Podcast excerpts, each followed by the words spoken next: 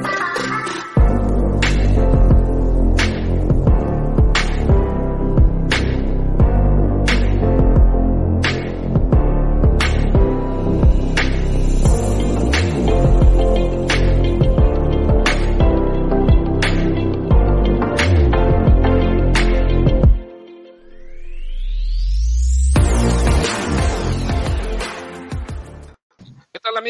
¿Qué tal amigos? ¿Cómo están? Muy buenas, muy buenas tardes. Parecían lluviosas, pero no lo fueron, así que nada más por ahí nos cayeron algunos rayos y me da muchísimo gusto poderlos saludar en un espacio más aquí en Coaching Global Consultoría y estamos retomando eh, pues un contenido que siempre, que siempre es de interés para toda la gente que nos ve y pues estoy de nueva cuenta con los expertos dialogando en esta en este espacio que se llama Diálogos con expertos. Tenemos la presencia ya, por supuesto, de, de, muchos años de, de, proyectos y muchos años de experiencia y quiero empezar eh, presentándoles, previo a darles contexto del tema del día de hoy, al ingeniero Ricardo Rendón, que lo tenemos aquí también en Monterrey. ¿Cómo está, ingeniero? Saludos.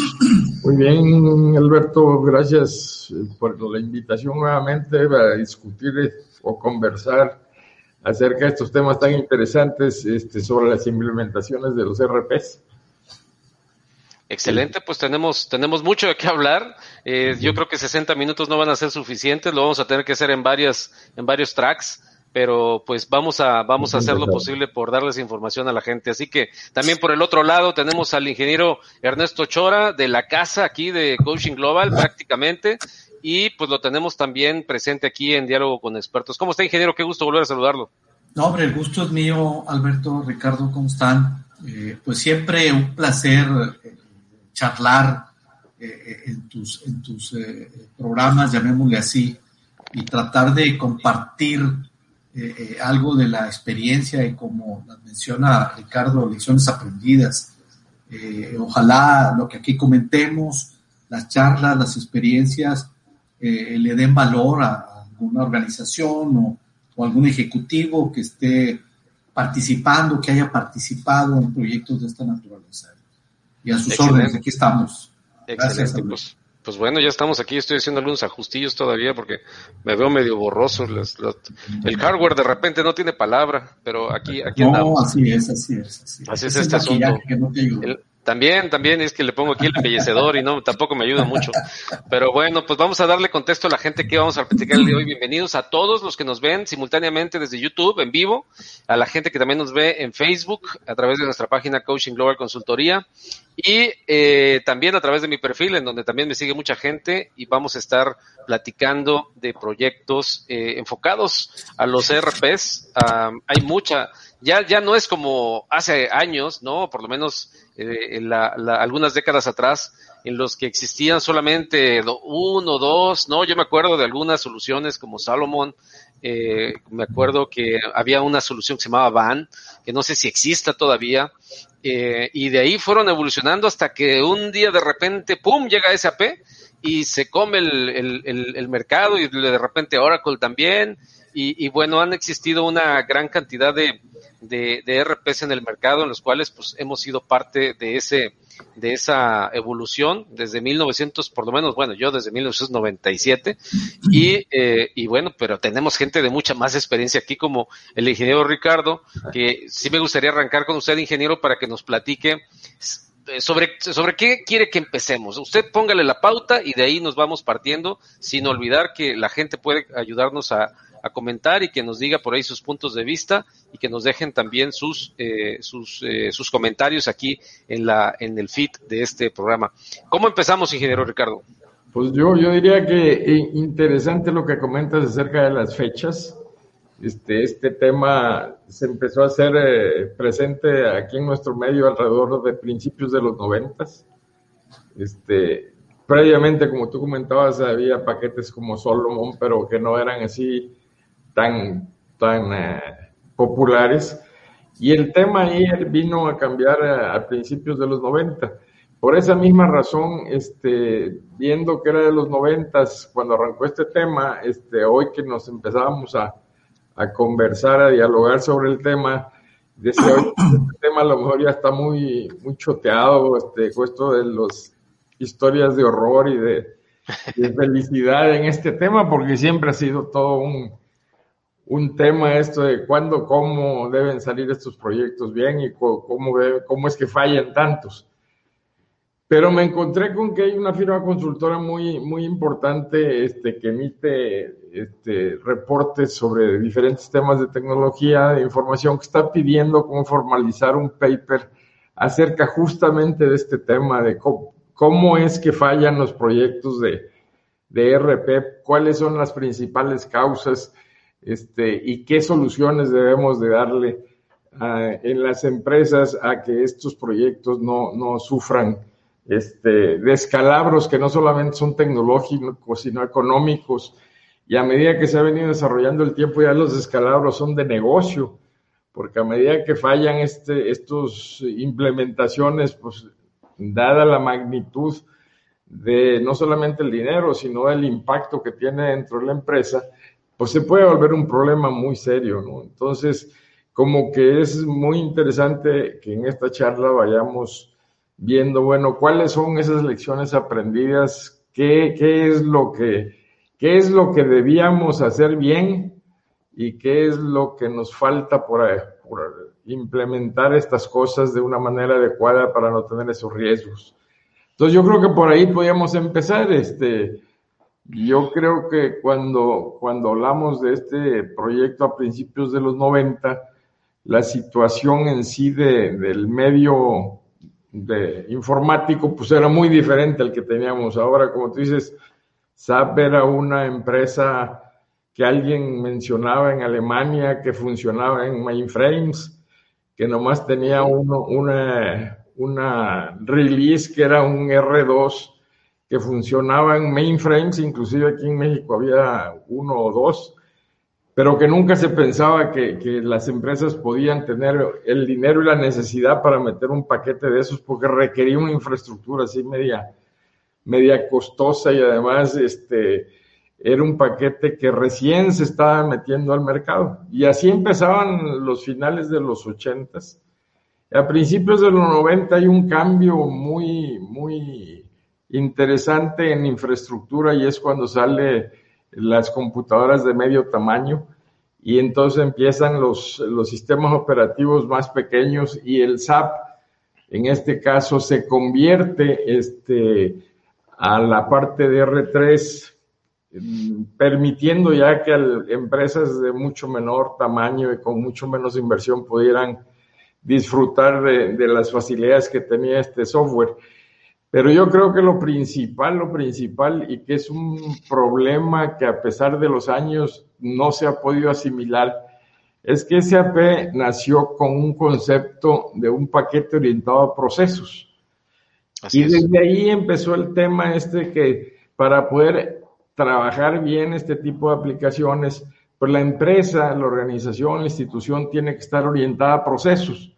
Y como normalmente ha existido la organización no orientada a procesos, sino realmente funcional, creando esas barreras entre las funciones. Ese es uno de los principales stoppers que hay para la implementación.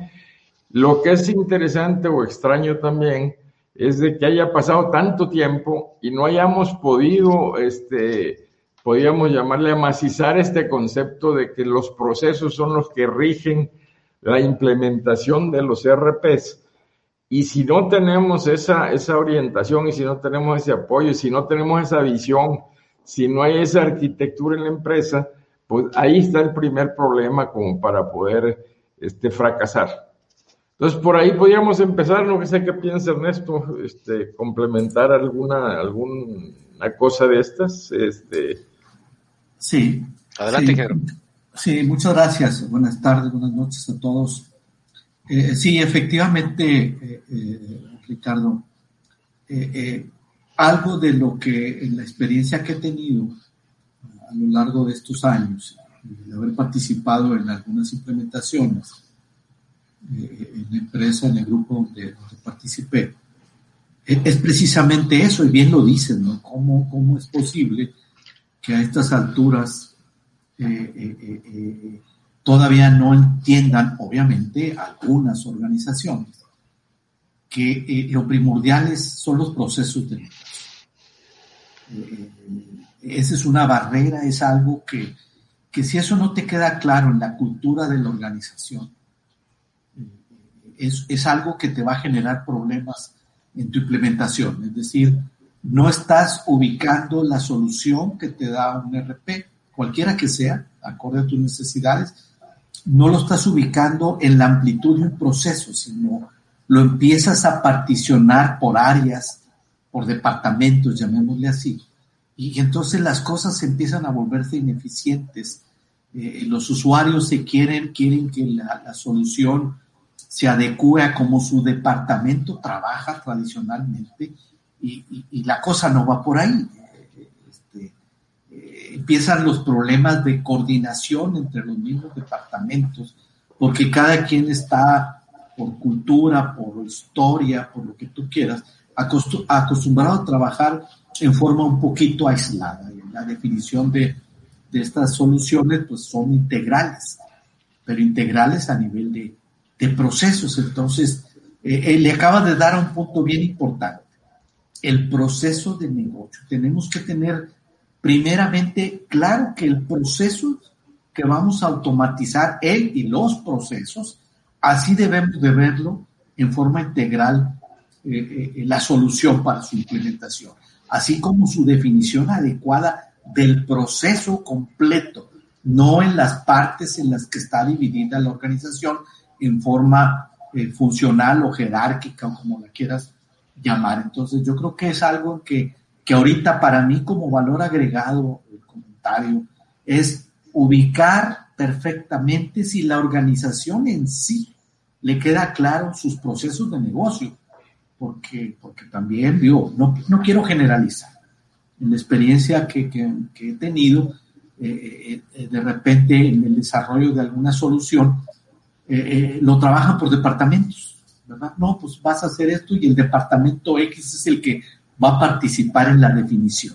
Espérame, está bien, está interesante, pero este departamento, si lo vemos como un enfoque de sistema integral, pues hay que ver el proceso, ¿verdad? Cómo pasa por este y por todos los departamentos.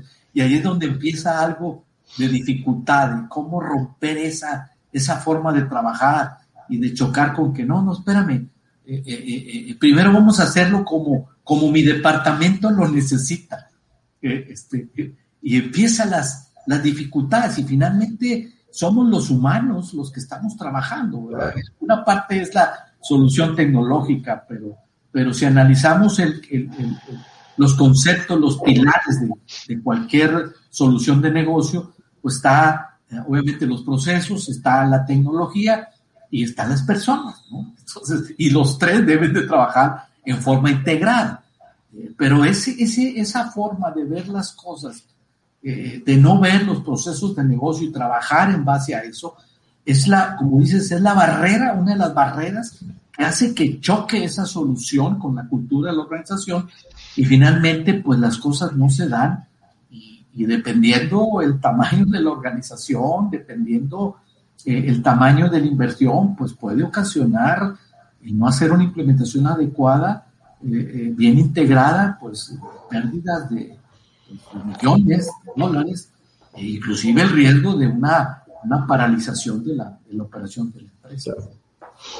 Yo, yo, yo, perdón, no me gracias, ingeniero. A mí me gustaría complementar esto que están diciendo porque ahora que está, por ejemplo, SAP evolucionando a un proceso de, de actualización a S4HANA con la, en, cloud y todo y todos estos temas, me, me, ha, topado, me ha tocado ver que, la, que, el, que el proceso de, de adecuación a las mejores prácticas de negocio que SAP tiene por naturaleza, y no solamente SAP, sino sino todas las herramientas ERPs que hoy se tienen, pero como, como, como bastión de sistemas, como, como eje, como, como líder que es SAP, pues irremediablemente y por la experiencia que por lo menos igual aquí este, tenemos en, en ese sentido, veo que les voy a poner un ejemplo. Una empresa que en 1997 implementó SAP, se adecuó lo más posible a esto que dice el ingeniero eh, Chora, que dice el ingeniero Rendón, y, implementaron enfocados en procesos, se dieron cuenta, se, concientizaron de la importancia de los procesos y con el tiempo se fueron ablandando, se fueron relajando, se fueron relajando y de repente los, los reportes que salían por default eh, por parte del sistema, las transacciones que el sistema les recomendaba que hicieran para tal o cual eh, eh, operación dentro de la funcionalidad del sistema, se fueron relajando, lo, lo fueron sacando y hoy por ejemplo, una empresa que implementó en el 97, que bueno, por obvias razones no voy a decir el nombre por confidencialidad y demás, está evolucionando. Después de haber sido una empresa que tenía seis, em, eh, seis eh, sociedades donde implementó, ahora son 27. Evidentemente crecieron económica, estructuralmente, operativamente, crecieron tremendamente con SAP. Y lo que decidieron hacer en este caso, en vez de hacer un rollout o un cambio de versión eh, directamente, decidieron implementar nuevamente como si fuera un proyecto nuevo desde cero con SAP, porque se dieron cuenta en el camino que el cambio de generación, el cambio de personal, todos los cambios que se han dado en la empresa, ha sucedido, hagan de cuenta que volvieron a 1997 porque ya la gente ya no tenía la visión de procesos que se les, se les implementó, se les, se les, eh, se les inyectó durante ese, eh, durante ese tiempo, y un montón de reportes en Excel, un montón de cosas por fuera, un montón de bases de datos externas, un montón de, de, de, de sistemitas o de adecuaciones satélites en ese, en ese sentido, y eso está degenerando en que no estén utilizando SAP como originalmente era la idea. Entonces, eh, estamos en una etapa así porque SAP está ya dentro de cinco años ya no va a tener el tema on-premise que se manejaba eh, comúnmente, así era a partir de R3 entre el esquema cliente-servidor, y ahora que ya SAP ya busca subir todo a la nube, pues eh, se están topando otra vez con ese tipo de situaciones, ingeniero. No sé, no sé si coincide conmigo. No, sí, definitivamente. Yo creo que hay que considerar ahí algo muy importante, muy interesante, y es que el SAP y Oracle y todas las plataformas estas que manejan el concepto del RP también han ido evolucionando, ¿no? Entonces, de repente la empresa se ha vuelto un catálogo de productos al cual las empresas van y toman ahí lo que más les conviene, porque así el mercado los ha desarrollado. Entonces ya el concepto en sí de la cadena de valor y cómo ligarla, como era el concepto inicial que tú marcabas, en el cual la idea es que se creaba el dato una sola vez y ese dato no se podía actualizar, digo, no se podía generar otra vez, sino que partía de una arquitectura de datos que tampoco se ha logrado. Entonces, esto ha venido complicando las cosas y entonces ahora que todo esto se va a la nube, se complica más porque entonces las actualizaciones y las uniones entre el RP de Oracle, de SAP, con todos los desarrollos que hace la empresa, los ajustes, no, no, se, eh, no se conjugan bien en la nube y entonces nace otro problema. Pero todo nace, otra vez, quizás regresando un poquito a las bases, a la falta de una arquitectura de procesos que sea la que rige y una arquitectura de datos que sea la que rige el diseño y la compra, la adquisición de uno u otro módulo. Porque no hay la menor duda que siempre hemos estado pasando del software súper integral al best of breed, ¿no? O sea, cuál es el best of breed de, los, de, cada proceso. Pero si tú no tienes un arquitecto de procesos y un arquitecto de datos que te vaya guiando y que vaya haciendo esos ajustes, como es el desarrollo de una ciudad, que si no hay un plano regulador, pues los barrios nacen por todos lados. Lo mismo pasa acá en el software, ¿no? Si no hay un plan regulador de datos, si no hay un plan regulador de procesos, pues se van creando los chipotes famosos que a la hora de hacer conversiones, sea de versión, sea de release o sea de irse a la nube, pues empiezan los problemas y es lo que creo que todos nosotros hemos visto en las empresas cuando dice, no, pues ahora vámonos a la nube, ¿no? Ese, ese es el primer problema, ¿no? De que no hubo esa arquitectura. Ahora, el tema que ustedes también han puesto es decir, bueno, ¿y qué necesitamos para tener una arquitectura donde yo pueda montar el, software que yo requiera? Y, este, Ernesto menciona el tema este de los tres pilares, que es los procesos, la tecnología y la gente. Pero todo eso está envuelto en una organización y uno de los temas que mencionaba este paper que se quiere hacer es, oye, bueno, ¿cómo debe ser y de quién debe ser el apoyo de la alta dirección en este tipo de proyectos? ¿O por qué siempre queremos que dentro del esquema de organización sea la más alta dirección la que guíe y sea el sponsor de esos proyectos? Ese sería otro, otro buen punto a, a revisar. ¿Por qué creemos que así debe ser? Porque así es, que estos proyectos deben estar empujados por la alta administración y no solamente liderados vaya por ellos. Ese sería el tema. ¿Cómo ves tú, Ernesto? Sí, efectivamente, eh, eh, eh, por mi experiencia, yo no quisiera generalizar, yo, yo, como dice, cada quien habla como le fue en el baile, ¿no? y difícilmente he estado en todos los bailes, es la verdad. Y no bailamos tanto. Y aparte no bailo tanto, ni todas las que me pongan, es lo peor, solamente algunas y de mi época. Pero eh, eh, eh, ¿por qué debe de estar involucrado la alta dirección? Porque, pues primero que nada, implica que la organización, todas las personas importantes, personas clave de la organización, deben de participar. ¿De acuerdo? No es una solución que se puede implementar rápidamente. No, no, yo, yo no he visto hasta ahorita un RP que lo hayan implementado en un par de meses. O sea, es una mentira. Quizás te lo vendieron así, porque esa es otra falla que tenemos. Los vendedores, pues te venden a veces, otra vez y generalizar, espejitos, ¿verdad? Y te lo hacen rápido. Digo, no les quiero platicar historias de terror. En una ocasión que alguien me dijo por ahí, me dijo, hecho, ahora pues ya compramos un RP. O sea, ya no necesitamos nada de ustedes este, o sea, de ustedes el área de tecnología, porque pues ya viene todo, ya qué vas a hacer tú. Este, y la otra, este, ya hablé yo con los, con el proveedor y, yo creo que en un par de semanas ya está instalado todo esto. Ah, caray. Eh, en un par de semanas. en un par de semanas, eh, yo creo que ni nos ponemos de acuerdo de qué es lo que vamos a hacer, este, como para tener implementado una red. Entonces, ¿Le hubiera apostado, ingeniero? No, le aposté, pero al final no me pagó, ¿verdad? Ah, este, bueno, pues suele pasar. Eh, suele pasar. Aquí el tema, regresando al comentario de, Ricardo. Eh, el director general o el equipo directivo debe estar bien involucrado en todo esto. Y primero que nada, más que involucrado, porque si a mí me involucran, imagínense yo poniendo un ejemplo medio burdo, ¿no? Si a mí me involucran en un tema donde yo desconozco, me, declaro ignorante y me involucran y me dan una responsabilidad, pues la verdad mi aportación va a ser muy poca o muy pobre, porque no sé ni lo que están haciendo, ni para qué sirve, ni hasta dónde va a llegar, si es bueno, si es malo, etcétera. Entonces, el primer punto que creo yo que debes de atacar también es una cultura adecuada en cuanto a lo que es una herramienta de este tipo.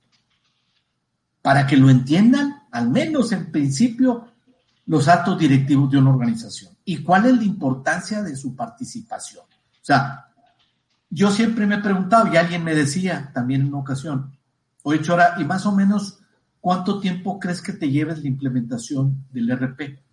Y les digo yo, pues, pues ¿por qué me preguntan a mí? Pues porque tú eres el de tecnología. Ah, pues la tecnología es una parte, yo participo, pero este es un esfuerzo de compañía el proyecto es de negocio. Es un proyecto de negocio donde la tecnología es una parte de la solución, no es toda la solución. Entonces, desde allí empezamos. Y si los directivos de la empresa no les queda claro que es un proyecto de negocio y nada más lo, califican como, como un proyecto de tecnología, pues obviamente le van a aventar la bronca al de tecnología. Ahí te encargo, Chora, que lo implementes. O Ricardo, ahí te lo encargo. Espérame, no, que me lo encargas. Este es un proyecto de negocio. Va a haber que cambiar inclusive procesos de negocio, rediseñarlo, reingeniarlo. No lo sé qué, qué vaya a requerir. No es responsabilidad del área de tecnología, porque yo no le voy a decir al que produce, al que administra, al que vende, etcétera, cómo hacer su champa o qué es lo que requiere. Entonces, cuando los directivos de la empresa entiendan que es un proyecto de negocio y que esto puede transformar y le puede dar grandes beneficios si lo hacemos bien, pero que también lo puede meter en problemas graves de negocio si lo hacemos mal, pues entonces ellos con esa conciencia y ese conocimiento deben de saber que tienen que participar y no por encimita, una participación activa para ir apoyando el avance de la implementación y tomando decisiones importantes. Eso es algo de mis comentarios, no sé. Muy bien, vamos a, vamos a mencionar aquí la gente que nos está siguiendo ya. Eh, por ahí tenemos a Roberto Rodríguez, allá en la Ciudad de México. Nos manda saludos, buenas tardes. Gracias. A Orlando Bravo nos manda saludos también. A nuestro buen amigo Miguel Hinojosa dice, hola, buenas noches, un gusto saludarlos. ¿Se puede decir que con el cambio del siglo del siglo 2000, bueno, del siglo, eh, del año 2000. Sí, sí, digo, ya sé, eso nos fue muy, muy, muy lejos, ¿no? eh, inició el auge de los ERP. ¿Qué opinan? Fue una necesidad porque había como que el miedo, ¿no? De que, ah, se va a acabar todo, va a tronar los sistemas. Eso fue la razón por la cual nosotros en la empresa que conocí yo, SAP, implementó SAP, según era por el cambio del año 2000. Pero pues no pasó nada.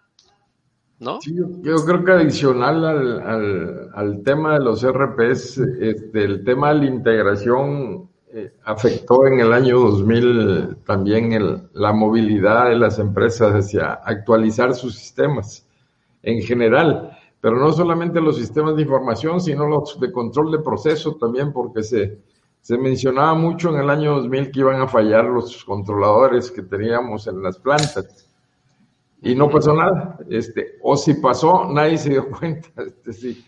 Porque era el tema de, cómo se manejaba la fecha en la computadora. No sé, seguramente ustedes también se acuerdan.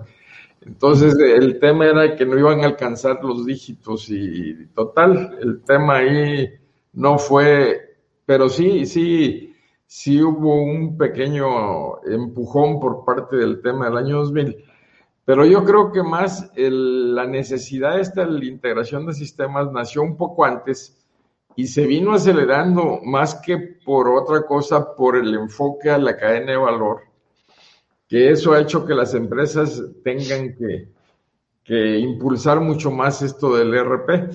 Y del tema este que mencionaba este Ernesto, al mismo tiempo de los ERPs, los mismos temas son con esto de la transformación digital, eh, que está de moda ahora, ¿no?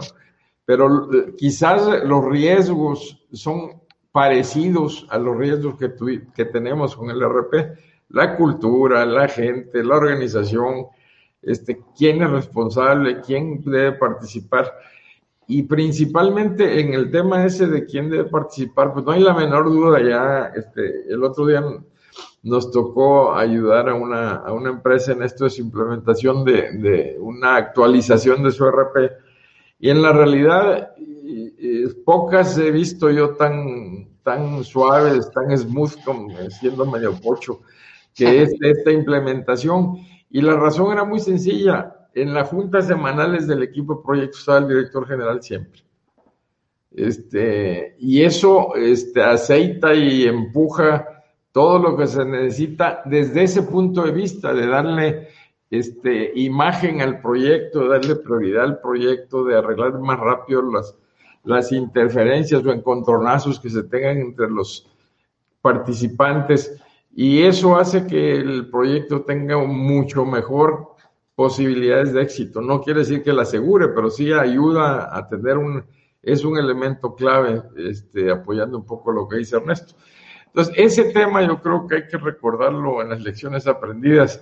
La alta administración no es que puede, no, debe participar en el proyecto, ¿no? Y si es el proyecto que abarca toda la compañía, pues no hay la menor duda, ¿no? Y lo mismo está pasando con la transformación digital. Si los ejecutivos no están involucrados, como decía Ernesto, pues no podemos ir a meterle el RP al de ventas y decirle que va a cambiar los procesos si él no los está convencido. Y entramos al tema este también que es muy relevante y que nació con estos temas, que es el, manejo del cambio. Y toda, la, toda la filosofía, consultoría que se ha desarrollado, ¿no? Y la verdad es que en realidad se necesita, ¿no? Al principio en las empresas se mencionaba, ¿y para qué queremos esta administración del cambio? Es puro, puro rollo. Este, y poco se fue dando cuenta la gente que la administración del cambio es muy importante, es sumamente importante, porque como mencionaba Ernesto hace poco, el que la gente cambie la forma de pensar, que los directivos vean que a veces uno tiene que perder en cierta parte de su departamento, pero la compañía va a ganar en el total. Este, eso tiene que ser un proceso de convencimiento y ahí es donde entra este, el control de cambios. La comunicación que hay que hacer del proyecto con cierta periodicidad, este, difundiendo el avance del proyecto y los eh, beneficios que están recibiendo, también es otro de los puntos importantes. Entonces, el, el manejo del cambio es un tema muy relevante que ha venido ganando relevancia e importancia en el tiempo, ¿no? Yo creo que es vital también preocuparse de eso. No sé qué opiniones tienen ustedes. A ver, déjenme antes de seguir con esto, sin duda concurro y coincido con ese tema del cambio. Es clave para, para, para cualquier proyecto de implementación RP, pero la gran mayoría de los proyectos, en mi experiencia, no lo tuvieron. Pero bueno, ahorita seguimos con esto. Eh, nos dice Alejandro Salgado, ¿cuál es el mayor reto que han enfrentado durante una implementación? Híjole, pues yo creo que hay muchos, no sé, eh, este, ¿qué, ¿qué opinen? A ver quién se anime a, contestar esta pregunta. Total, eh, nadie me va a decir nada. ya no se eh, acuerdan. ya, no, se acuerdan. Mira, yo, yo en son de broma platicaba ahí con, cuando estaba trabajando en las empresas este, yo prefiero pelearme con la tecnología y tener problemas tecnológicos, porque eso lo resuelvo relativamente fácil. Esa es la verdad. Mm. ¿Dónde, ¿Dónde, es donde se, se empantanan las cosas? ¿Dónde se, se, hacen conflictos mayores? Obviamente con las personas. Eh, eh, eh, nosotros los seres humanos somos difíciles de tratar. Depende de cada organización, evidentemente. Entonces, cuando tú estás generando y provocando un cambio, pues precisamente viene la, resistencia al cambio de las personas. Porque ahora la solución, lo que tú le llevas, va a generar un cambio en la forma en la que tú, el departamento, el área, el proceso, hoy lo realizan. Y ahí en ese momento hay una resistencia, una dificultad. Y ahí es donde entra otra vez el alto mando, los altos directivos, para romper esas barreras, esas fricciones entre las mismas áreas, entre las personas, que quieras o no, seguramente los que nos están escuchando eh, van a estar de acuerdo conmigo, este, eh, como decíamos por ahí en las empresas, organigrama mata carita, ¿verdad? Así decíamos en la empresa. Es decir, este, si yo voy de cierto nivel organizacional, como jefe de área, como líder de proyectos, como, como gerente, llámale así, de un área, y de repente voy con un director a decirle que las cosas van a cambiar, este, ¿cómo creen ustedes que va a haber la reacción? Si no lo sé manejar, si el director no tiene la conciencia de lo que se está haciendo en pro de la organización. O sea, hay que entender que todo lo que hacemos en una empresa, incluyendo obviamente los proyectos de tecnología, es en beneficio de la organización a la que trabajamos y por ende también probablemente algunas personas, pero definitivamente en alguna, en alguna implementación o en algunas de ellas, pues a lo mejor en lugar de 10 personas vas a tener dos o tres, porque se va a automatizar, pues quieras o no, pues este, ¿Qué vas a hacer con esos recursos humanos?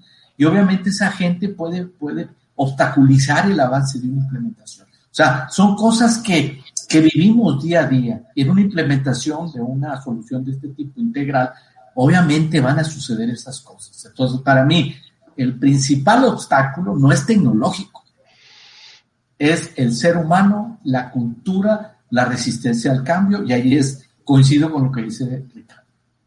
Necesitas una administración del cambio que en conjunto con todo esto realmente ayude a facilitar esta, esta implementación y, la colaboración, que es lo que más necesita del personal de una organización.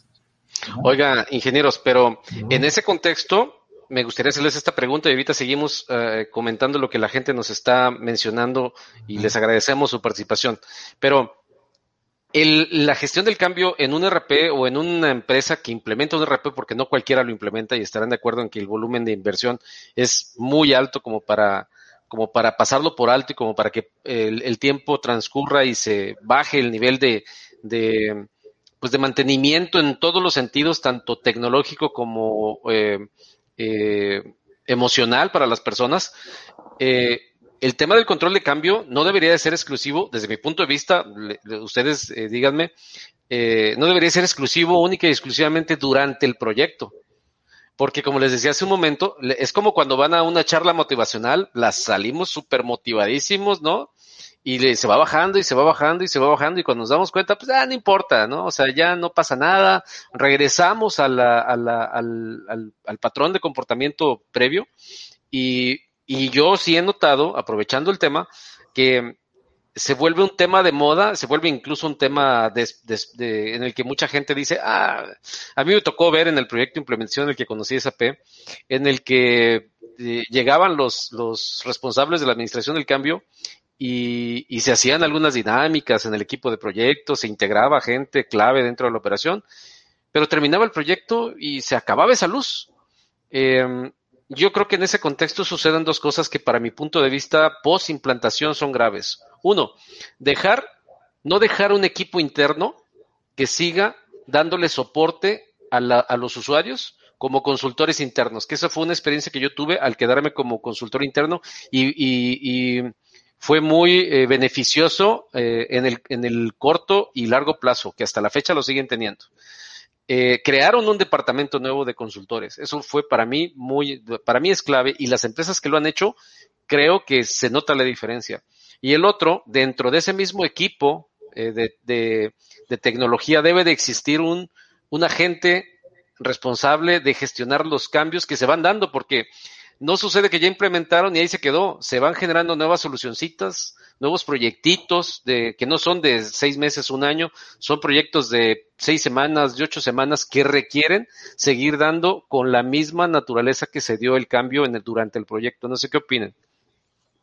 Sí, yo creo que tienes razón, este, que esas dos cosas deben subsistir, pero quizás este, el tema que mencionaba Ernesto es muy importante. O sea, el, los proyectos estos no son de tecnología, los proyectos son estos de la empresa. Por lo tanto, inclusive en este tema de consultores internos, lo que nosotros hemos visto que da muy buenos resultados es cuando los usuarios se quedan como un grupo de consultores internos. Así es. A los que se les llama los superusuarios que realmente son los que conocen la parte funcional del paquete o del RP, más que el tecnólogo mismo, que ese pues, lo puedes conseguir probablemente también en los pools de consultores técnicos que hay.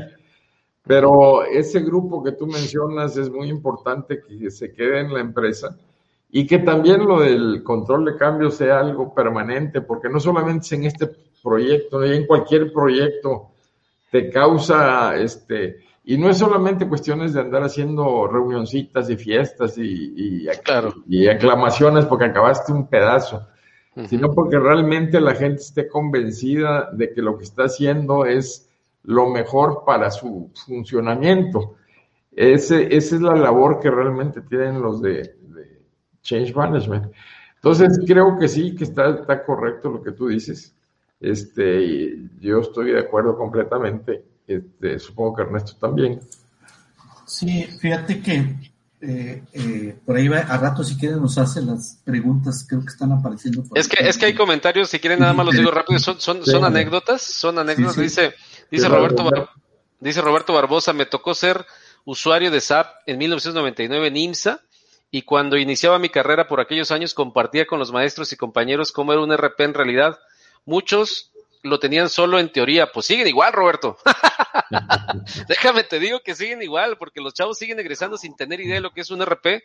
Yo estoy dando cursos de SAP, ustedes lo saben, y yo doy cursos de SAP y una muchacha quien se acaba de inscribir uno de mis cursos me dice, eh, oiga, este profesor, ¿y qué es SAP, no? O sea, y ya egresado de la carrera de, de, de, ingeniería en, este, industrial y no tienen idea de lo que es SAP. Así que no creo, Roberto, que haya cambiado mucho en todos los casos, no podemos generalizar. Bueno, Miguel Hinojosa también menciona la base del éxito en un proyecto depende mucho de la capacidad de conocimiento del recurso humano y el apoyo directo de la dirección general. Gracias también a Miguel por su comentario. y Roberto, ¿sí, sí, Jero? No, decía yo lo de Miguel, eh, efectivamente el, lo que él apunta es, es muy importante tanto el conocimiento del recurso humano y ahí, y ahí cae también lo que tú decías, el tema de capacitar a los recursos internos. Digo, ha venido cambiando mucho, pero este, cuando empezaba estos proyectos, en la realidad nadie sabía nada ni de procesos, ni de SAP, ni de eh, y entonces hubo que hacer un proceso muy importante de capacitación. Y creo que esa capacitación actualizada, desde luego a la, fecha, pues debe ser un elemento clave del proyecto. Dentro del equipo de proyecto, que por cierto, lo que siempre se ha recomendado es que el líder del proyecto no sea uno del área de sistemas, sino que sea alguien del área de negocios. Eso te garantiza un poco más este, el éxito en el proyecto, o que sea un, como nosotros le llamamos, un triunvirato, ¿no? Este, gentes del negocio, gente de recursos humanos y gente de tecnología, que sean los responsables de, manejar el proyecto. Si lo quieren hacer un proyecto tecnológico, pues son cuando los proyectos de antes que venía el usuario y te decía, ahí te lo encargo, pasé, dentro de seis meses regreso. Y aquí no hay eso, ¿no? Este, no es que, porque el, usuario es parte del diseño. Es igual que, que cuando se meten a, a las soluciones estas ágiles, vilmente llamadas prototipos hace muchos años, este, que uno de, las, eh, de los temas importantes es la participación del usuario en, en, cada uno de los elementos de los scrums que vas haciendo. Este, es igual, acá en el RP, tú no puedes implementar un RP sin la participación de los usuarios. Completamente de acuerdo. Déjeme, le sigo aquí rápidamente porque tengo muchos mensajes. Roberto, está, Roberto Barbosa está muy activo y le agradecemos. Dice, regularmente con las empresas nos topamos en las implementaciones con que creen que un sistema o servicio va a solucionar un mal proceso o de plano inexistente. Eh, sí, pues sí. Eh, también menciona, voy a, voy a irme con todos los comentarios de él para, para, para pasarlo. Dice, ¿cuál ha sido la implementación más rápida de la cual tienen conocimiento y qué sorpresas les llevó ya en producción por las prisas? Está buena la pregunta. No, pues este, eh, eh, implementaciones rápidas solamente en, el, en, el, en la planeación, este, en la realidad no, no conozco implementaciones rápidas. Es que depende de qué le llame rápido, ¿no? Es, lo que iba a decir, que es rápido. Una semana, un mes, un año. Sí, sí, sí. Este, yo, creo que una, yo creo que estás en una época también que ya no son implementaciones completas, ¿no? Es, raro. Sobre todo en empresas medianas y grandes ya son actualizaciones. Exactamente. Fíjate que ahorita el tema, bien lo dices, eh, eh, implementaciones, y tiene relación o actualizaciones. Eh, hoy muchas organizaciones, sobre todo las que iniciaron, las iniciadoras, pues tienen que estar evolucionando, ¿no? Porque la tecnología sigue evolucionando rápidamente, ¿no? Hoy, ahorita lo hablaban de, llevar el RP a la nube, que no es fácil, se convierte prácticamente en una nueva implementación. Eh, todo lo que es los datos siempre han sido importantes, siempre ha sido importante.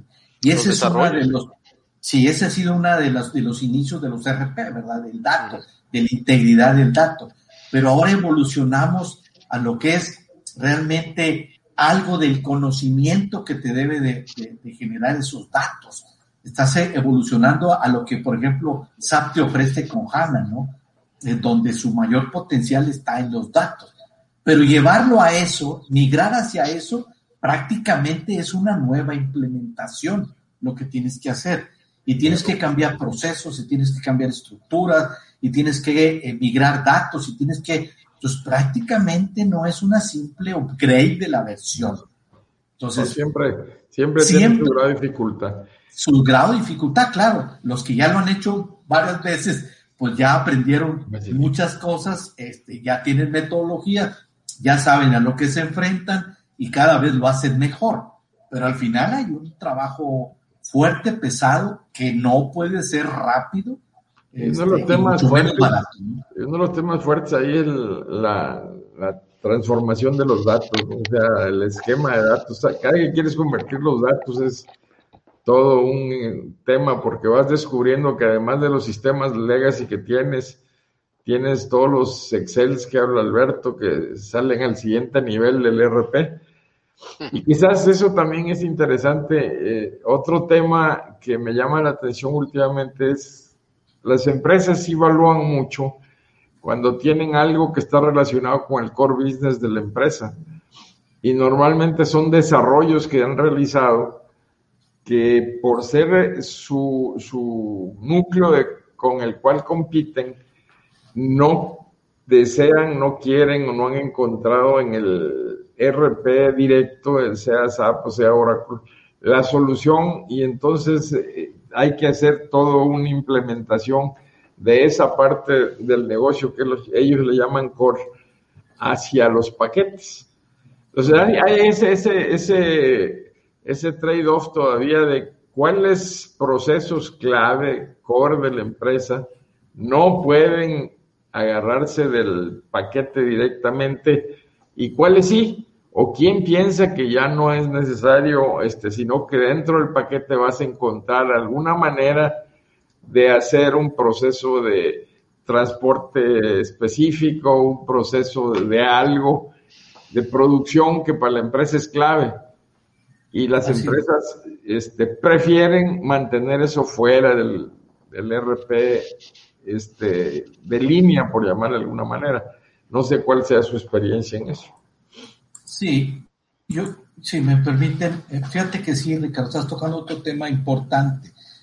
Eh, eh, si regresáramos en el tiempo al inicio de una implementación de cualquier empresa, la perspectiva que tenía la, la dirección, los usuarios, etcétera, de lo que el RP les iba a dar, ¿verdad? Este, y ahora los traemos al presente, es muy diferente ya. Eh, eh, ¿qué, pasó? Eh, arrancaste la implementación de una solución de este tipo y creaste falsas expectativas. ¿Cuáles son ellas? ¿Cuáles son esas? Ya no voy a requerir más sistemas. Porque este paquete, esta solución trae todo lo que yo necesito. Con la experiencia que tienen ustedes. ¿Es cierto eso? Obviamente no. Trae una parte importante, no trae todo. Y luego, a medida que la organización va creciendo, va cambiando estrategia, se va diversificando, lo que tú quieres, empieza a ver que hay cosas muy particulares del negocio que la solución no las tiene. Y por lo tanto se ve obligado a desarrollarlas, como bien lo dices, porque no encuentran una solución o no les conviene tener una solución tipo paquete y prefieren desarrollarlo internamente o con el apoyo de algún despacho de, una casa de software. Pero empiezan a desarrollar alrededor de, ese, de esa solución. Y ahí empieza una complejidad, porque ahora sí los datos van a estar en un lugar y van a estar en el otro. Y empieza a haber problemas de integración de la información o de los datos. ¿Me explico? O sea, otra vez, sigues entrando en que esa solución no es la panacea, no es que ya no vas a requerir nada, no. Ya sea o porque no lo tiene la, solución o porque tu negocio ha desarrollado un proceso muy particular, muy propio de su industria y que le da valor a su negocio, que no existe una solución en el mercado y la desarrollan ellos mismos yo, creo como dice ahí regresaría a dos temas que tú mencionaste. Uno, el que lo que vendiste con el RP. Entonces yo me acuerdo en un tiempo la forma de explicarle este qué, qué vas a obtener del RP era, oye, cuando tú instalas la parte base del RP, llámese Oracle SAP, es como cuando estás poniendo los cimientos, ¿no? Entonces, cuando ya pusiste toda la cimentación que es base para cualquier edificio, pues no le vas a decir, oye, bueno, ¿y ahora qué voy a ver? Pues no, mira los cimientos, qué bonitos están. Si no los tienes, pues se te cae todo el edificio. Pero de ahí para arriba es cuando empiezas realmente tú a crear tu arquitectura de información.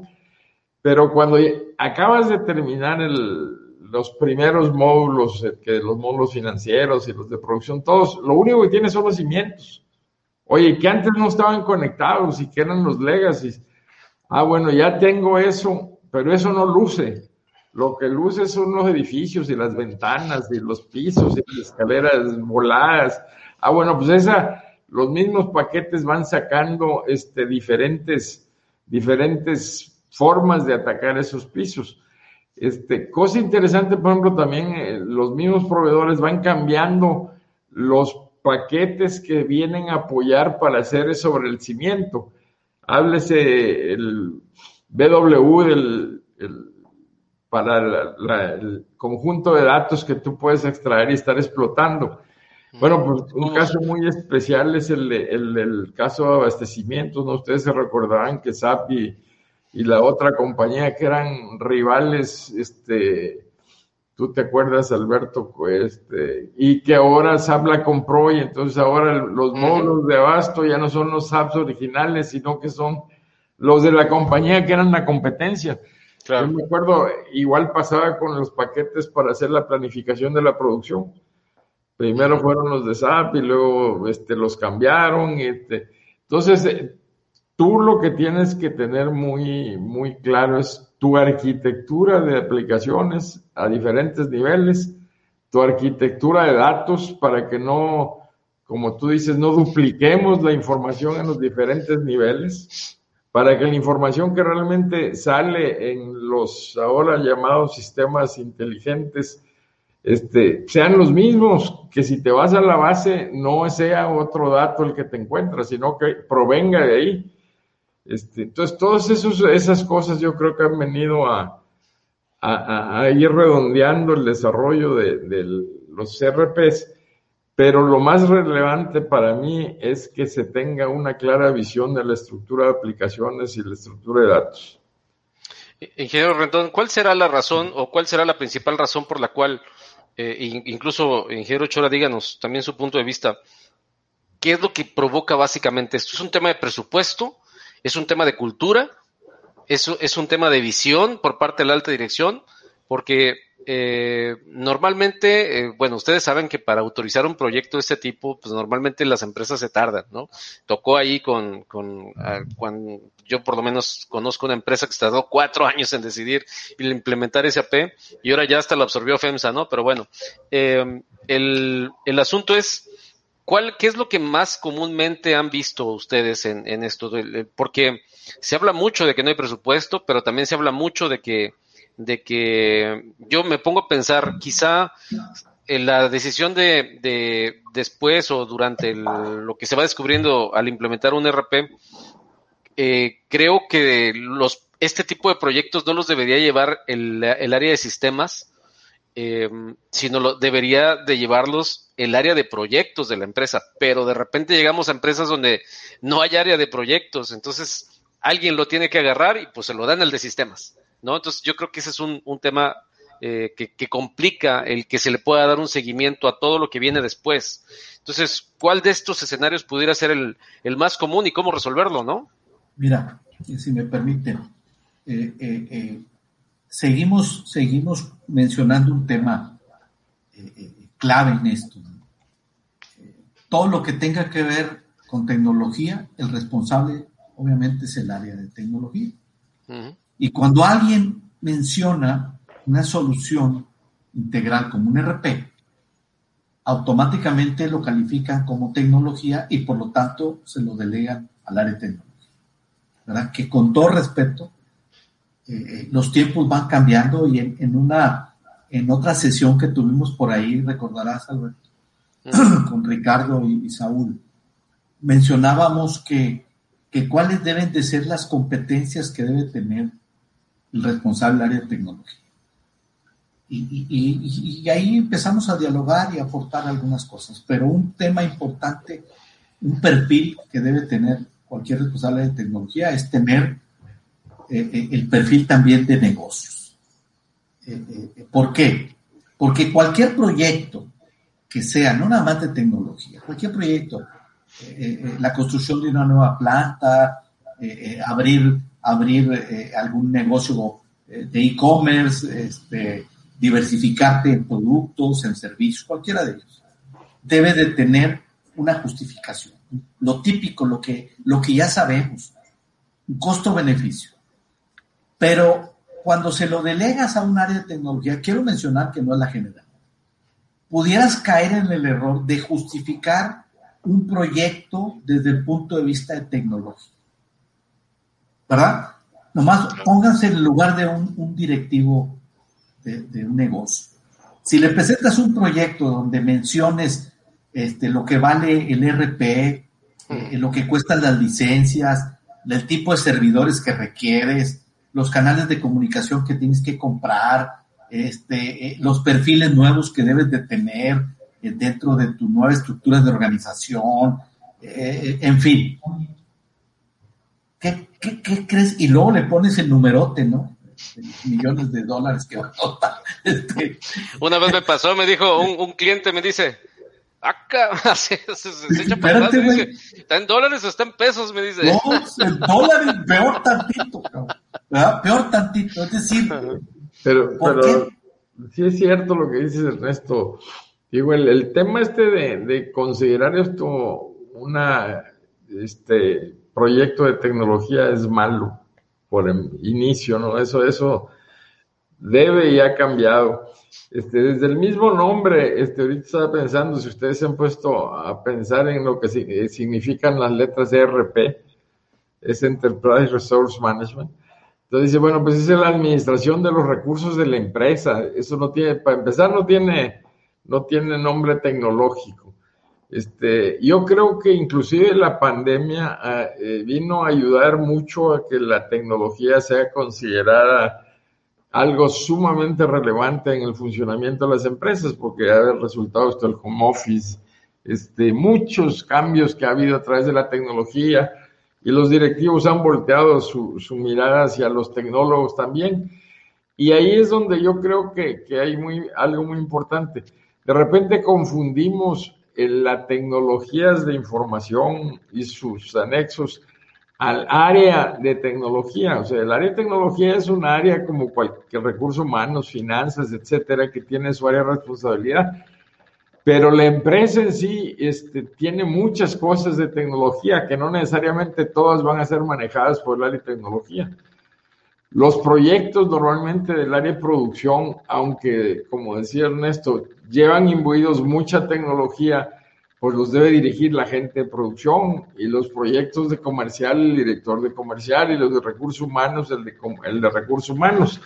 Este, y el otro, pues es un recurso también, el de tecnología, donde está viendo las nuevas tecnologías, cómo aplican en la empresa, etcétera y pasa a ser un poquito lo que tú decías, eh, Alberto, un consultor interno. Este, y lo que a él sí le toca este, cuidar y liderar es esto de las arquitecturas, que no se pierdan estos conceptos de arquitectura de datos y arquitectura de, aplicaciones, porque ahí es donde si cada una de las áreas o de los dueños de procesos empiezan a traer sus propias soluciones, Luego empezamos a encontrar problemas de conexión entre las dos, porque no pensaron en el proceso, sino que pensaron en su área de responsabilidad. Entonces, ese, ese tema que es un tema de dirección general, pues también tiene que ser muy cuidado. No sé si eso ayude a un poquito a lo que preguntaste. Claro, claro que sí. Bueno, déjenme hacer este comentario que tenemos por aquí del buen Dago Chacón, Dagoberto Chacón. Dice, ¿qué cambios pudieran venir para los siguientes 10 años en cuestión de procesos? Eh, eh, bueno, complemento, dice, ¿qué nos depara el futuro? Yo no me preguntaría los 10 años, Dagoberto. No sé qué opinan aquí el ingeniero Rendón y el ingeniero Chora. Yo me estaría preguntando qué cambios, porque de la pandemia para acá, los cambios que se han dado han sido muy fuertes. Yo me preguntaría por lo mucho los próximos tres años. No sé qué opinan. Sí, sí, sí, definitivamente eh, eh, en una ocasión, en una, me acuerdo que estaba en una, no me acuerdo, en un seminario o en un diplomado o algo, este, ahí en el TEC de Monterrey, y, uno de los profesores mostró una gráfica, fíjate, hace más de 15 o 20 años a lo mejor, y mostró una gráfica como la tecnología iba, evolucionando, este, una línea hacia arriba y, y, y, cómo la cultura de la gente, de las personas, de las organizaciones estaba muy por debajo. Es decir, eh, eh, eh, no tenemos ni la menor idea de cómo la tecnología va a cambiar los procesos de negocio. es complicado, es decir, seguimos pensando tradicionalmente. yo creo que ahora los procesos, desde hace tiempo, se deben de ver basados en tecnología. O sea, no podemos pensar de ninguna manera en forma manual, ¿sí? es, es caer en la era cuaternaria, ¿no? Y, tener esa mentalidad de que la tecnología radicalmente cambia los procesos de negocio. Como los drones. Mentalidad. ¿Eh? Como los drones, ahora el, cambio radical que le están dando al campo, ¿no? Que antes necesitabas utilizar un avionzote para hacer la, todo lo que hacían los aviones, las avionetas, es que hacían. Exactamente. Entonces, ahí un reto es cómo llevar, cómo llevar esa cultura, no nada más, el de tecnología ya lo sabe, él ya sabe lo que hay de tecnología, el tema es cómo los hombres de negocio llevan esa tecnología a su empresa y revolucionan, reingenian sus propios negocios, sus propios procesos. Esa es la parte creativa, la tecnología ya está, el tema es El problema más fuerte en las empresas va, va a ser la coordinación, porque todos los directivos nuevos saben de tecnología. Todo el mundo va a traer su aportación porque el de recursos humanos trae la manera de cómo los recursos humanos van a variar con la tecnología, el comercial también, el de producción también. Entonces, ¿cómo hacer eh, la coordinación de todos esos conocimientos? para sacar algo muy específico para la empresa, coordinado y que avance. Este, ese es, es uno de los retos más interesantes que yo creo que se presenta. Eh, yo no sé si ustedes han notado los cambios que se encuentran en las revistas estas famosas de negocios como la de Harvard o la de MIT. Ya solo hablan de tecnología, y, pero no de tecnología en el modo tradicional de, de qué hace la tecnología, sino cómo va a afectar la tecnología los nuevos puestos, este, había en un número que vi hace poco, cómo recursos humanos va a cambiar la forma de hacer el reclutamiento, cómo ya cambió. Y junto con eso, por ejemplo, todo el tema este de la, del reconocimiento facial, que hay, hay todo un nicho ahí, este, les recomiendo por ahí un, un una documental que está en Netflix sobre, sobre, se llama este, el bias este de, de, reconocimiento facial, este, que es muy interesante ver cómo todo el reconocimiento facial pues, está basado en algoritmos matemáticos, pero si tú haces mal el algoritmo, el algoritmo, vas a hacer eh, probablemente un modelo que no funcione. También, y si ese modelo lo usas además para reconocer, como el caso este que mencionan, que están poniendo las cámaras en las calles, entonces hacen tu reconocimiento facial y luego lo comparan con su base de datos donde viene la gente que ha cometido algún delito y de repente hacen match y van y lo, lo, lo enjuician o lo que sea y luego vienen los errores. Este, bueno, pues eso puede pasar en todos los procesos, ¿no? Entonces, el adelanto tecnológico en inteligencia artificial, en machine learning, en todo eso, pues sí, hay que, hay que empezarlo a ver desde ya, o ya debimos haberlo empezado, ¿no? Y junto con eso ha salido una serie de carreras y, nuevas formas que no sé qué tanto los hayan actualizado en las universidades con esto de, de, los eh, nuevas gentes para el analytics, todas nuevas carreras que hay ahora para, pues este, estas gentes que se encargan de la arquitectura, del diseño de modelos, todos esos son novedades que, más vale irlas, irse actualizando. Ingeniero.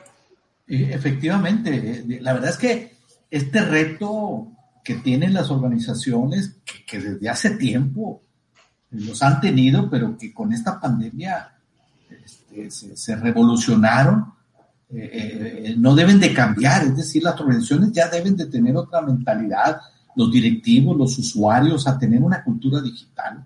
Este, hablamos mucho de la transformación digital, pero otra vez eh, escuchamos la palabra digital y le pasan la responsabilidad al DTI. No, no es así. Es una responsabilidad, llámale compartida si quieres verlo así. Pero son, son transformaciones de procesos de negocios apoyados con tecnología. Entonces, las propias universidades, eh, Alberto, eh, tú, tú debes de estar ahí muy conscientes. Hay universidades que han evolucionado mucho y han metido la parte tecnológica y han creado nuevas carreras y habrá otras que, que han dicho que, pues no, la tecnología, pues ahí está, y esa bronca de los de TI, de tal manera que las otras carreras, este, pues ya para qué llevan materias de tecnología.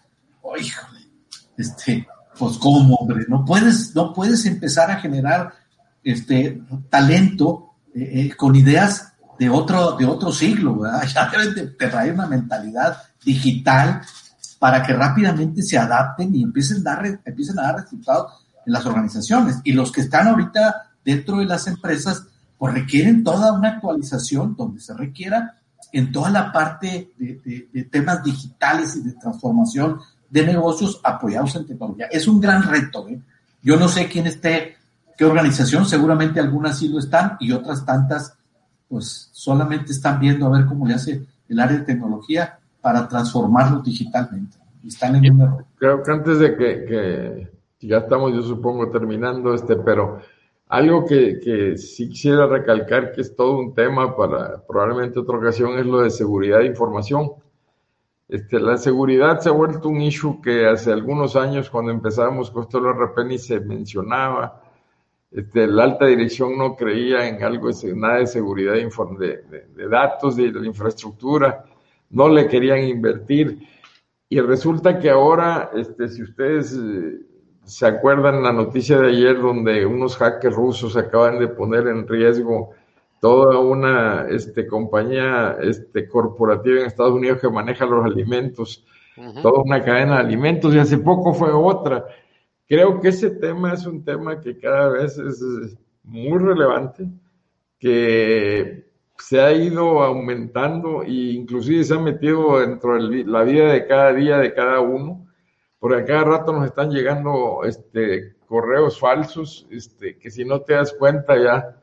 Entonces ese tema en las empresas ahora sí está empezando a tomar el vuelo, pero hay también que meterle mucho, mucho ojo. Y esa es otra de las cosas que, de acuerdo a lo que nos preguntaban, pues hay que, hay que preocuparse ya no hay que esperarse cinco años, sino que es más, ya vamos atrasados. Sí, ya no, no hay que esperarnos tres años o cinco o diez para eso. Yo más bien, exactamente, estamos bien atrasados en esa chamba, pero quisiera, quisiera nada más como, a lo mejor también para dejarlo como un tema en el cual podamos abundar con profundidad, ingenieros. Eh, hablamos de los ERPs y hablamos de los procesos y hablamos de tecnología y hablamos de cambio y todo, pero estamos hablando de las grandes empresas, de las empresas globales, de las que le invierten un montón de lana. ¿Qué, de, los ERPs para los microempresarios, para las pymes?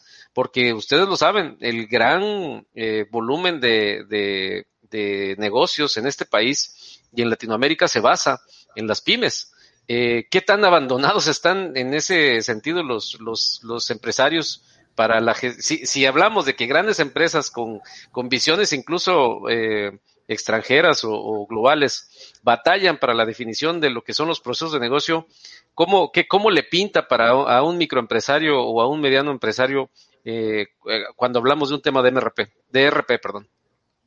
Quizás eh, yo, yo pensaría que es probablemente más sencillo en que, dado que la organización es muy, muy chata, este, que el dueño se interese por el tema, yo creo que en base a la, a la edad de los nuevos dueños y a la edad de los nuevos emprendedores, está siendo más sencillo esto, de comprender mucho más rápidamente el tema de los procesos para su pyme, este, y va a encontrar en el mercado soluciones.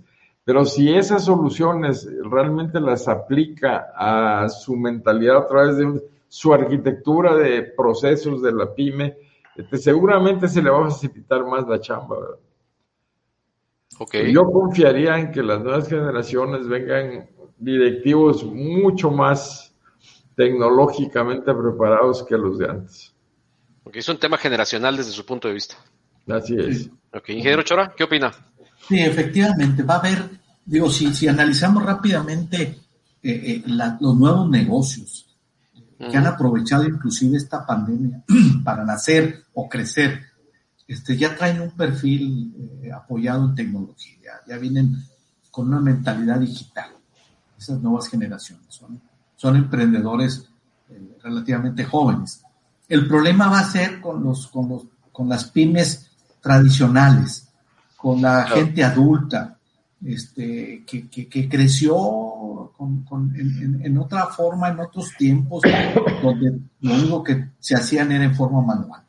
Eh, a mí me ha tocado eh, participar en proyectos para automatizar a, los pequeños changarritos, ¿no? los, pequeños comercios, eh, el comercio tradicional que le llamamos, y, le hemos llevado una solución que le llamamos de punto de venta. y aquellos a los que les hemos llevado esa solución, este, la, primero lo han aceptado, lo han sabido utilizar, les falta mucho todavía, pero el hecho de ya tener tecnología en su pequeño negocio les ha dado una, gran posibilidad de, al menos mantenerse y no cerrar, y, algunos otros la posibilidad de crecer.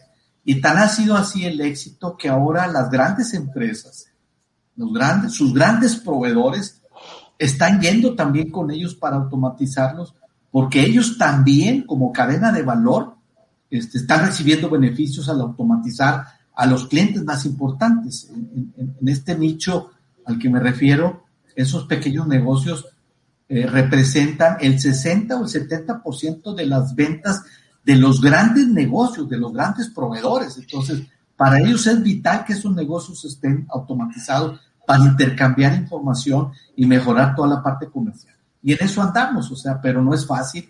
La cultura en esos niveles eh, es muy complicada para que puedan entender, que requieren evolucionar y mejorar la operación de su negocio con el apoyo de la tecnología.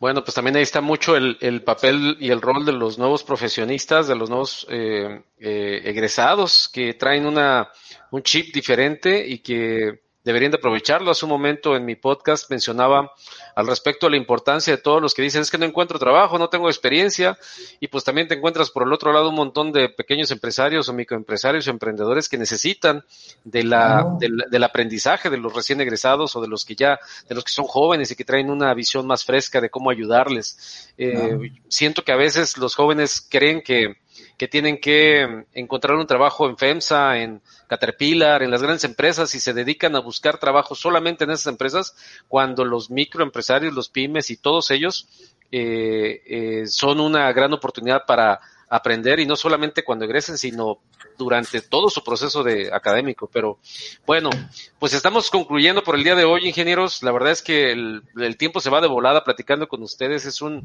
es un agasajo poder entender y comprender la experiencia que tienen y que sobre todo la gente también les agradecemos mucho sus comentarios. Ya no mencionamos todos por ahí los que tienen, pero bueno, les trataremos de dar respuesta en el feed. Ahí los, eh, el ingeniero Rendón el ingeniero eh, este Chora también ahí va, van a hacer algunos eh, comentarios más, más adelante. Saludos también para Martita, Normita Carrizalejo, que también es parte de nuestros, de nuestros pupilos ahí que tenemos en el grupo de, de Coaching SAP.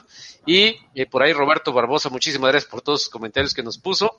Dice, excelente charla, ya para cerrar, se pasó el tiempo volando y así vamos a estar. Si me dicen los ingenieros que la próxima semana regresamos con otro tema, eh, pues ustedes me dicen, yo estoy en la mejor de la disposición y dónde se les puede localizar para asesorías, para, para soporte, para todo lo que ustedes están haciendo. Ingeniero Rendón, empezamos con usted.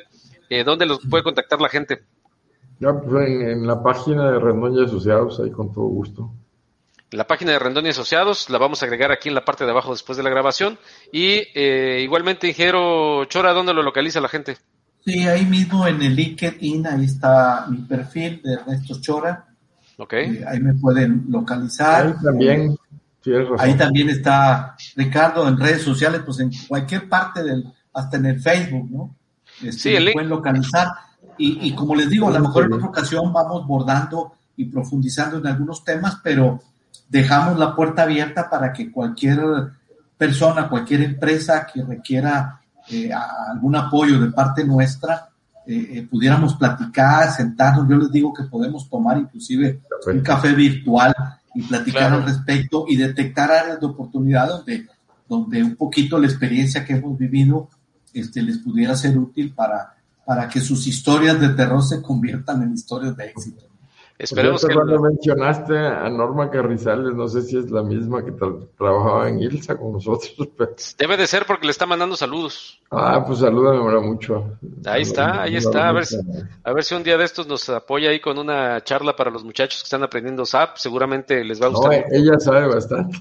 Sí, sí, sabe bastante. Si luego de repente me doy cuenta, pero veo que nada más me tira ahí unos gallitos a ver si es cierto que sé. Pero sí, es parte de mis alumnos más este, asiduos a los cursos que ah, estamos dando aquí y siempre se está actualizando. Así que ella es un ejemplo para muchos de los chavos que están ahí que, que no les cae el 20. Pero pues bueno.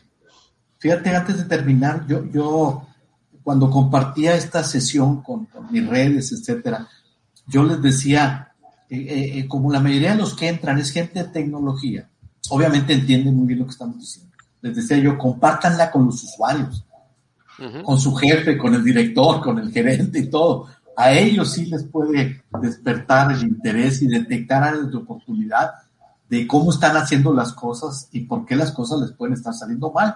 Entonces es conveniente ya empezar a, a compartir estas experiencias, estas charlas, con los usuarios más que con las áreas de tecnología. Es correcto. Ya con, eso, ya con eso sí nos tenemos que maquillar. Eso sí, es cierto. Vamos, a, tener que ponerle el embellecedor aquí a los dispositivos web estos, pero bueno, pues listo. Em, iba a mencionar antes, ah, bueno, no estuvo hoy el ingeniero Saúl, hombre, yo creo que por eso tuvimos más chance de platicar, ¿no? Porque ya que nos hubiera ganado la charla. agarra el micrófono como el karaoke y no lo suelta, dicen acá, ¿no? Se disculpó por un tema personal, no pudo acompañarnos, pero el siguiente va a estar con mucho gusto. Esperemos que la próxima semana nos pueda acompañar si es que llegamos aquí a ponernos de acuerdo. Yo creo que sí. es, un, es, un, es, un, placer tenerlos aquí en Coaching Global eh, Consultoría, en nuestro canal de, contenidos. Eh, les recuerdo, van a poder ver esto, lo están viendo en vivo a través de YouTube. Ahí se va a quedar el contenido. Lo estamos transmitiendo también a través de Facebook en nuestra página institucional de, de Coaching Consultoría, Coaching Global Consultoría. Y también lo estaremos compartiendo con toda la comunidad de LinkedIn que cada vez está más intensa. Yo veo, yo sigo mucho al ingeniero Rendón y veo sus contenidos y, y, la verdad es que los invitamos a que los sigan, que los que los eh, que les comenten, sí les responden, por supuesto, están muy están muy muy atentos ahí a los comentarios de la gente y, y, bueno, pues también de un servidor ahí estamos en todas las redes sociales. Así que bueno, nos vemos la próxima semana, ingeniero Rendón, ¿algún comentario para cerrar? No, no, solamente saludar a, a todos los que participaron y muy muy a gusto. Nos veremos próximamente. Excelente. Ingeniero Chora. Muchas gracias a sus órdenes y con mucho gusto puestos para otra charla como esta. Gracias, Alberto. No, no, al contrario, gracias a toda la gente que se conectó y tuvo la amabilidad de estar con nosotros. Saludos desde esta tierra de las montañas. Todos estamos en Monterrey, pero tenemos otros programas donde tenemos gente en todos lados. Y aquí eh, estamos desde Monterrey ya, eh, ya vacunados y, bien atolondrados con la vacuna que nos pusieron apenas. Pero bueno, cuando, nos ponemos a, trabajar se nos olvida tantito y por eso lo hacemos con gusto. Así que bueno, eh, recuerden que estamos transmitiendo constantemente a través de este canal y a través de todas las plataformas de redes sociales soy Alberto Hernández. Gracias de nueva cuenta al ingeniero Chora, al ingeniero Rendón.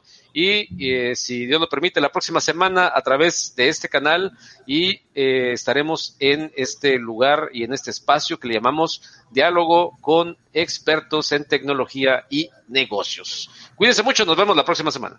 Gracias.